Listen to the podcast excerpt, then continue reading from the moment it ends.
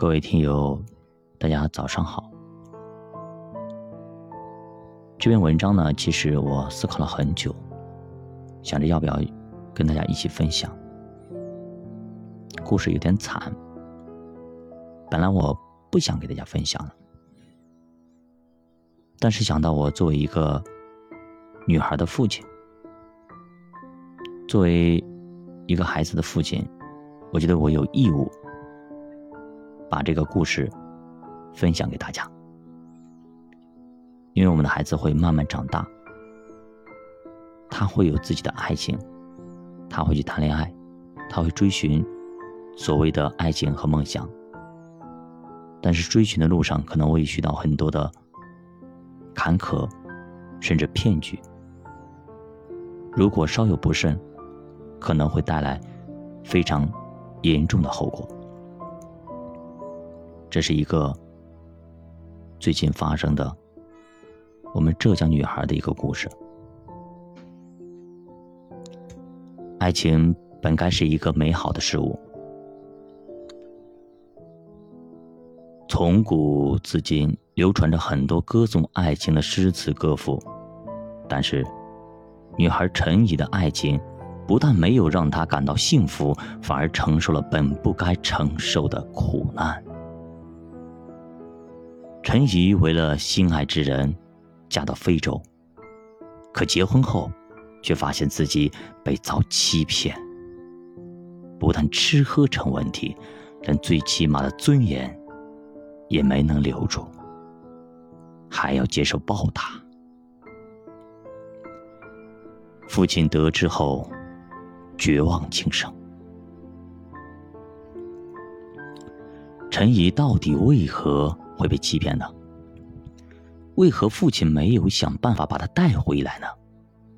事情的结局到底如何呢？下面，让我们一起走进这样一个真实的故事。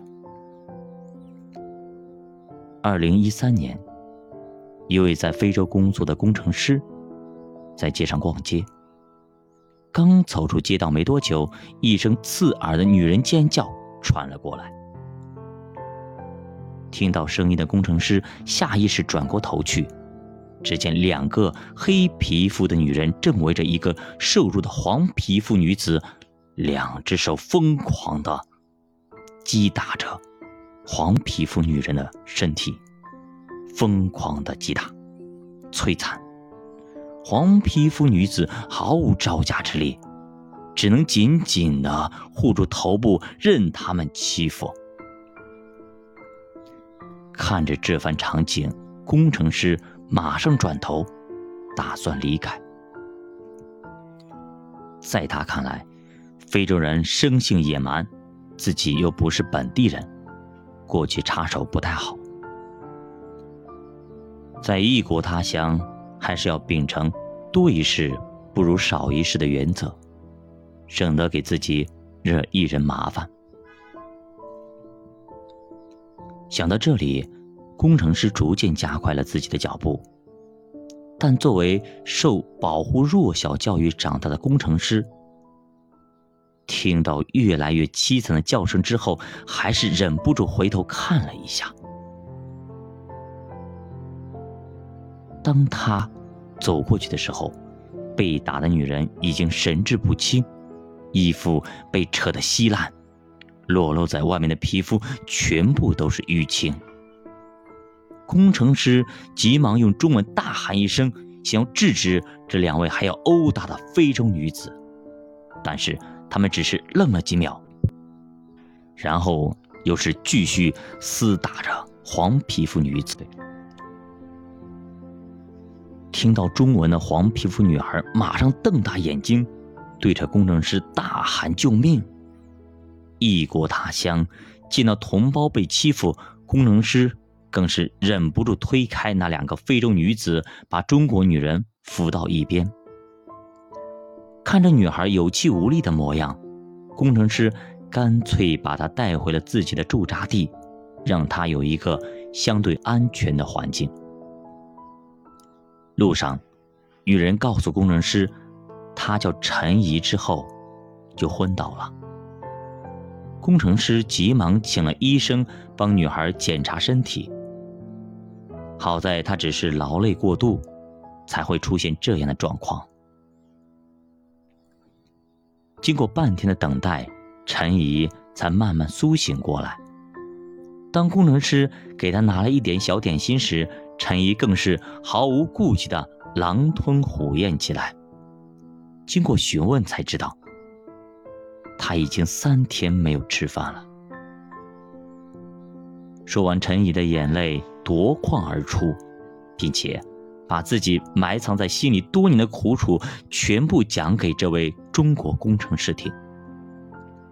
而工程师，也就是在那一刻才知道陈怡到底经历了什么样的魔鬼炼狱。陈怡出生在湖北一个普通的家庭，父母都是公务员。家里的生活水平还算不错，因此，陈怡从小都是被父母宠着长大的。只要他喜欢的东西，父母都会尽量满足他。即便如此，陈怡也没有养成衣来伸手、饭来张口的坏习惯。他经常帮爸妈。做一些力所能及的家务。除此之外，陈怡的学习成绩也很不错。经过十二年的寒窗苦读，终于成功考进武汉大学。成为大学生的陈怡，凭借自己的高挑身材和漂亮的脸蛋儿，成为班里最受欢迎的女同学。当然了，追求她的男生也非常非常多。面对那么优秀的男生，陈怡一点兴趣都没有，却偏偏被一个认识不到几天的黑人留学生吸引了。这个黑人叫布利，声称自己是美国人，并且以学习口语的借口靠近陈怡。起初，陈怡只把他当一个外国朋友，没想到的是，这位外国朋友却对陈怡心怀不轨。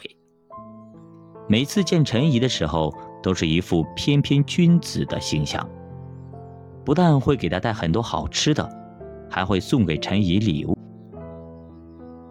于是，男友布利的温柔和他的男人力，直接把陈怡的心理防线给击溃了，俘获了陈怡的芳心。这个时候，布利乘胜追击，不到一个月时间就把陈怡拿下。就这样。二人开启了一段甜蜜的恋爱生活，但这件事情很快就传到了陈怡父母的耳朵里。